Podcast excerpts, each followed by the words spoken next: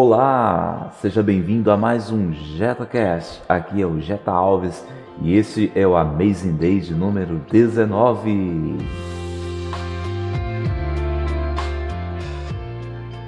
Se liga no Amazing Day de hoje.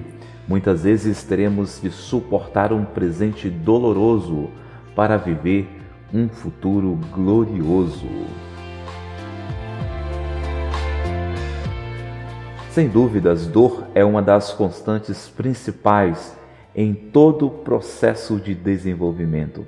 Mesmo que a dor não seja imediata, o ponto é que em algum momento da nossa vida nós seremos confrontados com a dor. Então a questão não é se vamos suportar a dor, mas quando vamos ter que enfrentá-la. Então não adianta muito adiar a dor, porque em algum momento ela vai se manifestar, em algum momento aquele tipo de dor que estamos fugindo vai nos encontrar.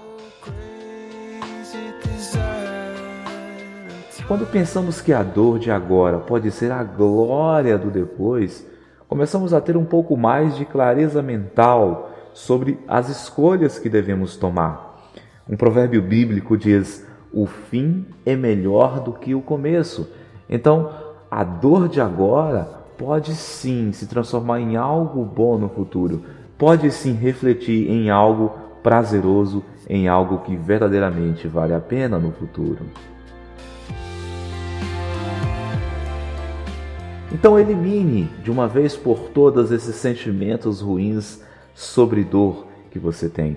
Antes, canalize essa dor para algo bom, algo que gere uma transformação na sua vida, algo que gere uma transformação na vida das pessoas, na vida da sua comunidade, na vida do seu cônjuge. Uma coisa boa a se lembrar é que todos que construíram um futuro glorioso lá no início tiveram não só que enfrentar a dor, mas também tiveram que suportar e resistir por muito tempo a uma espécie ou uma dor específica.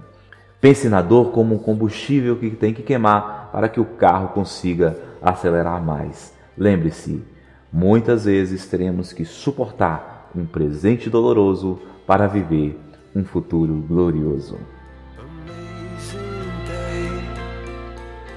Este foi o nosso Amazing Day de número 19.